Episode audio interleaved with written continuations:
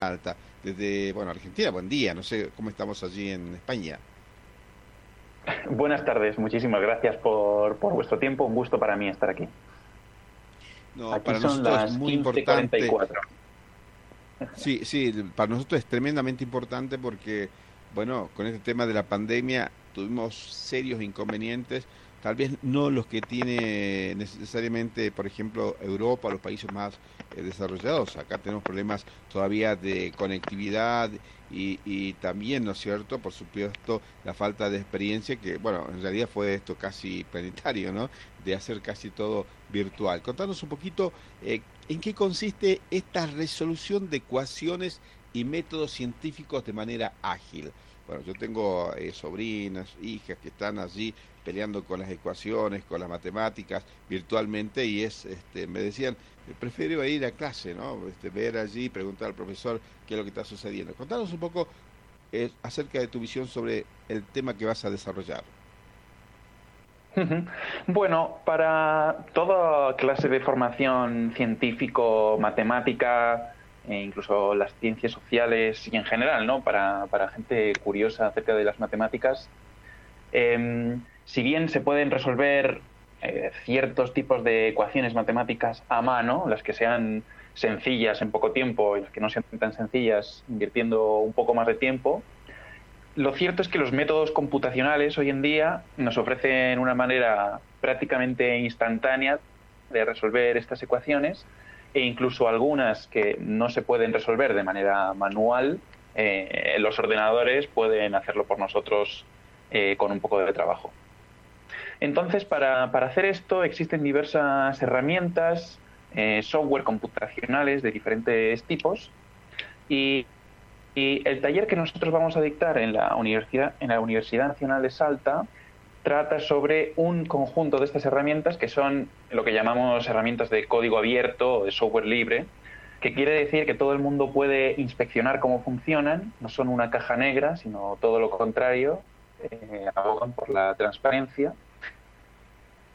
Y por otro lado tienen eh, la otra ventaja que son gratuitas, entonces son mucho más accesibles, especialmente en etapa universitaria y para gente que no tiene presupuesto para eh, invertir en, en potentes herramientas de uso comercial. Así que nosotros vamos a usar estas herramientas y en concreto están basadas en un lenguaje de programación que se llama Python, que hoy en día es uno de los lenguajes más utilizados del mundo.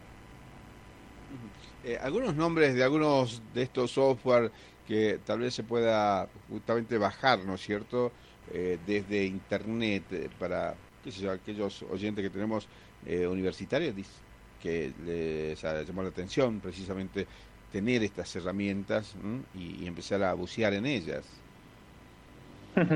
Sí, efectivamente, como decía, la base de todas las herramientas que vamos a usar es el lenguaje Python, que se puede descargar eh, a través de la página web de https://python.org. Y lo interesante es que, si bien esto es la base del ecosistema, la potencia realmente radica en todas las herramientas que van más allá del lenguaje Python en sí y que lo extienden, lo desarrollan hacia otras áreas de conocimiento y estas son esas extensiones que nosotros vamos a utilizar. Concretamente, vamos a hablar de dos, una que se llama SciPy, de Scientific Python en inglés, que utiliza lo que llamamos métodos numéricos, es decir, nos dan soluciones eh, muy precisas pero aproximadas y otra uh, SymPy, de Symbolic Python en inglés, que lo que hace es utilizar métodos mucho más parecidos a los que usamos los humanos para resolver ecuaciones, eh, despejando variables, eh, haciendo operaciones aritméticas a un lado y otro de las igualdades, etcétera y nos dan soluciones que son exactas, si bien no siempre es posible, en los casos que sí se puede es mucho más interesante. Con lo cual vamos a trabajar con, ambos tipos de herramientas, SciPy y SymPy. Permíteme salir un poquito de esto para analizar la situación del software a nivel de utilización planetaria. Pareciera ser que, eh, por lo menos en el occidente, eh, hemos caído rendidos a los pies de Windows y de Google, ¿no es cierto? Que, ¿no es cierto? Tenemos prácticamente eh, desde hacia dónde vamos, este, cómo nos alimentamos, los pasos que damos a diario, eh, la documentación, eh, también las comunicaciones este, a través de Google Meet y todo lo demás. Este, ¿Hemos perdido la batalla total del software libre? No lo creo, la verdad, pero depende de dónde se mire. Uno podría pensar que sí, y es muy buena la pregunta. Por ejemplo, eh, muchas de las aplicaciones que utilizamos en el día a día, ¿no? Nosotros como usuarios, eh, ahora mismo la llamada que estamos haciendo pues es software comercial que, lo maneja una empresa, que no quiere decir que sea malo necesariamente, es malo en cuanto que, que crea dependencia, que crea monopolios y que impide desarrollar cierta independencia tecnológica. ¿no? En eso sí que lo considero una desventaja, em, pero bueno, no es yo no soy de la opinión que necesariamente el software comercial sea malo. A mí lo que me gusta es que haya opciones y que, seamos libres de elegir en función de las necesidades, ¿no?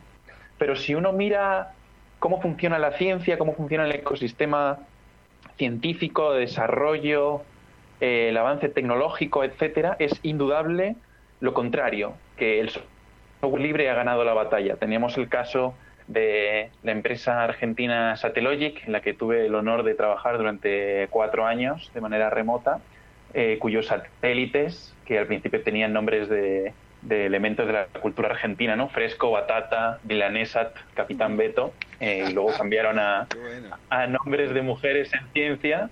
Eh, estos satélites utilizan muchísimo software libre, utilizan el sistema operativo Linux, que es software libre, el lenguaje de programación Python para muchísimas aplicaciones, eh, etcétera. Y si uno mira más allá de, las fronteras argentinas, ¿no? La, empresa SpaceX, por ejemplo, que, es una, ha sido una de las revoluciones en el ámbito espacial de lanzamiento de cohetes, eh, recientemente han declarado en numerosas entrevistas que eh, la clave de su éxito es el uso del sistema operativo Linux también, con, con cierto tipo de redundancia a bordo de sus cohetes. Con lo cual, desde ámbitos empresariales eh, de alta tecnología, como puede ser la industria espacial, hasta desarrollos científicos eh, más humildes, podríamos decir, para mí el software libre ha ganado la batalla de alguna forma y, va a seguir avanzando en esa dirección.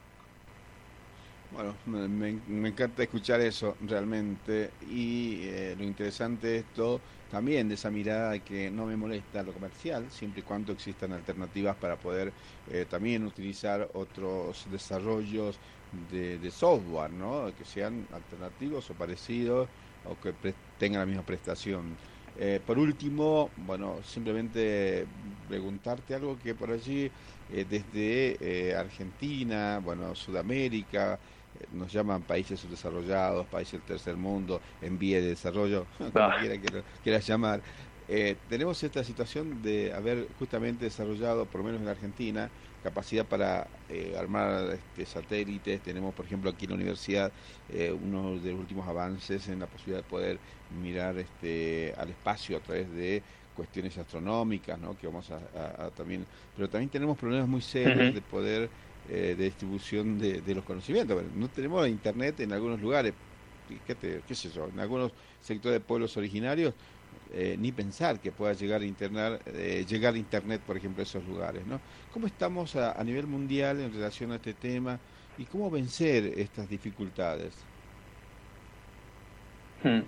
Bueno, es buenísima la, la, pregunta también. Yo creo que hay como varios frentes abiertos. Ojalá pudiera conocer un poco más, ¿no? Pero, por ejemplo, en cuanto a desarrollo de software comunitario, tengo que decir a, los oyentes, y me gusta mucho reconocerlo, que cuando nosotros creamos la comunidad Python España, la comunidad Python Argentina ya estaba allí y ya llevaba años haciendo actividades gratuitas, abiertas a todo el mundo y para mí fueron una inspiración fundamental.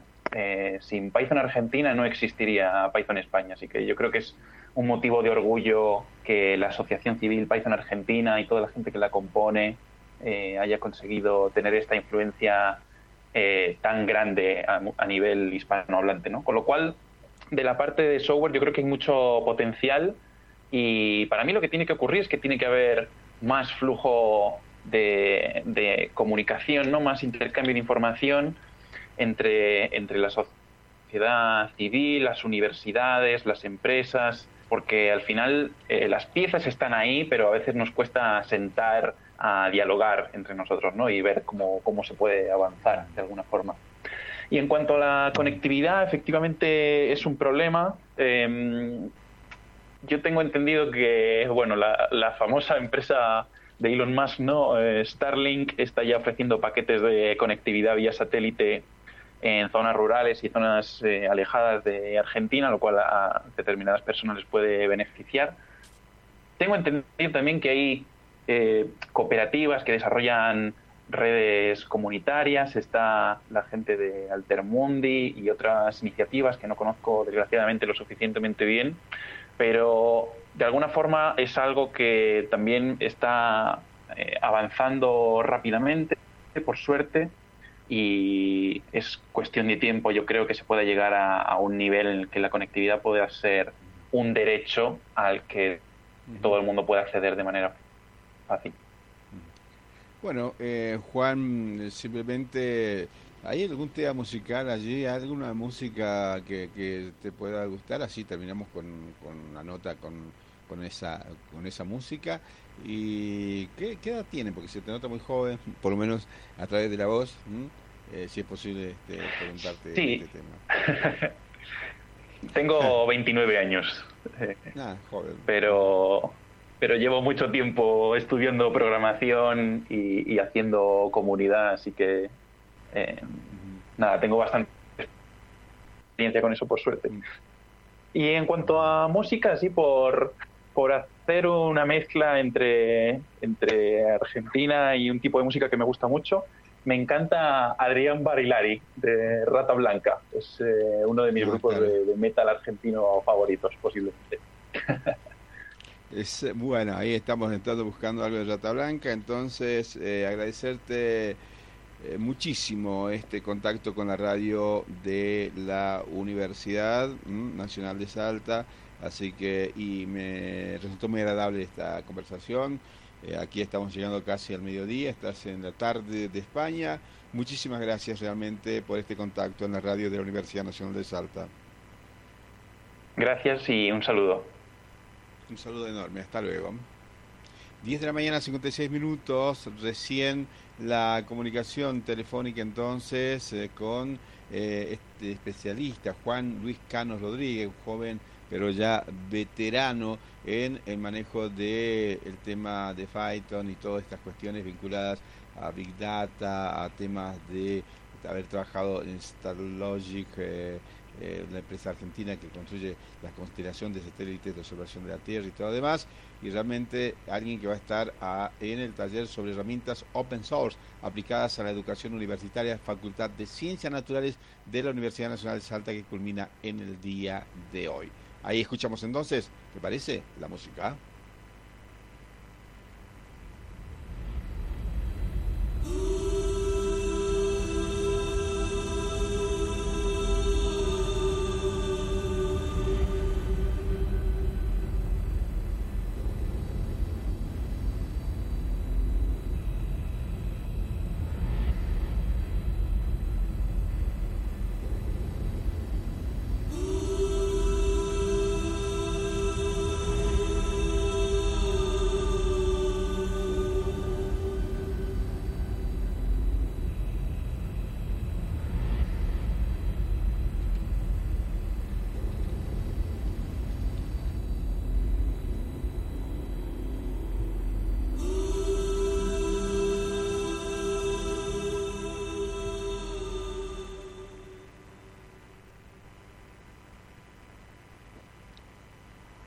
10 de la mañana, 58 minutos, la radio de la Universidad Nacional de Salta, este es el enfoque universitario y nosotros vamos ya a la presentación del teléfono de la salud, porque estaremos en contacto telefónico con la licenciada Inés Mendoza hablando sobre productos comestibles ultraprocesados y sus implicaciones en la salud.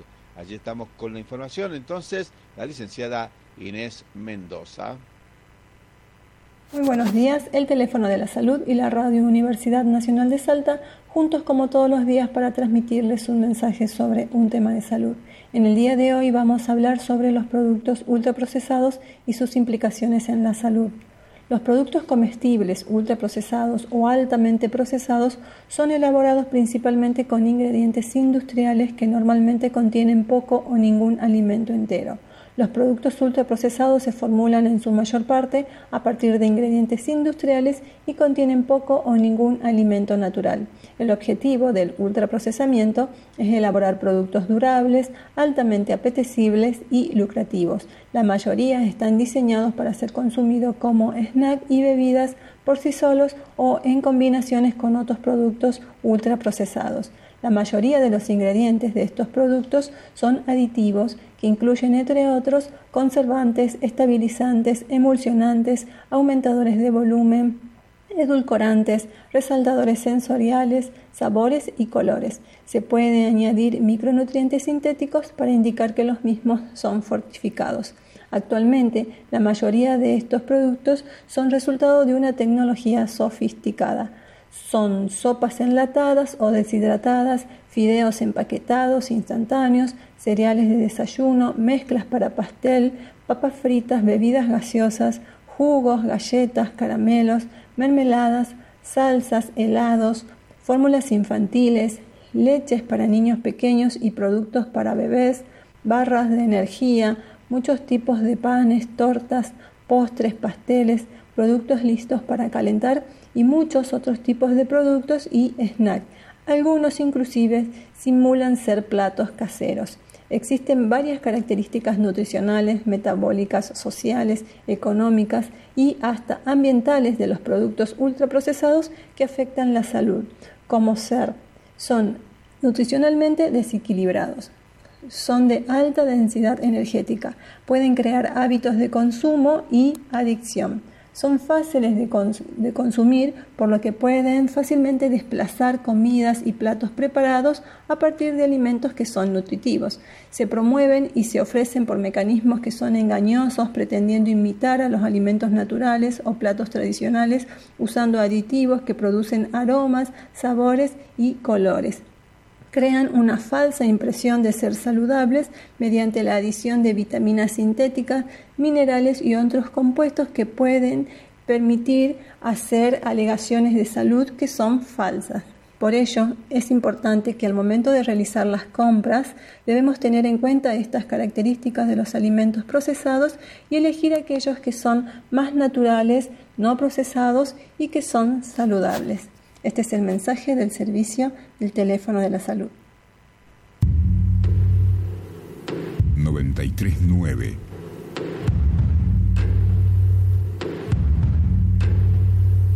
En cada sitio de la ciudad.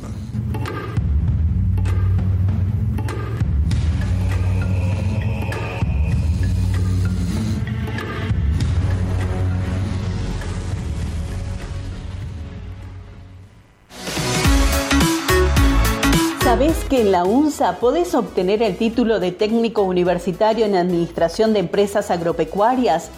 Un técnico universitario en Administración de Empresas Agropecuarias coordina, controla y evalúa la producción agropecuaria, comercialización, estudio de costos y de factibilidad económica de proyectos de inversión, planifica y ejecuta tareas administrativas contables en empresas agropecuarias. Servicio de Orientación al Ingresante, Dirección de Orientación y Desarrollo Universitario, Secretaría Académica.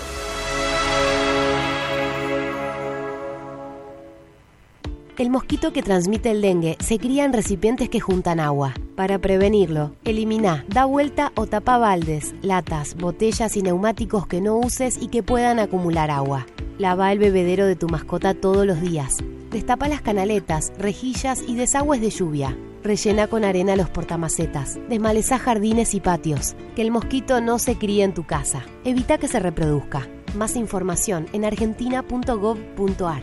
Argentina Unida. Ministerio de Salud. Argentina Presidencia.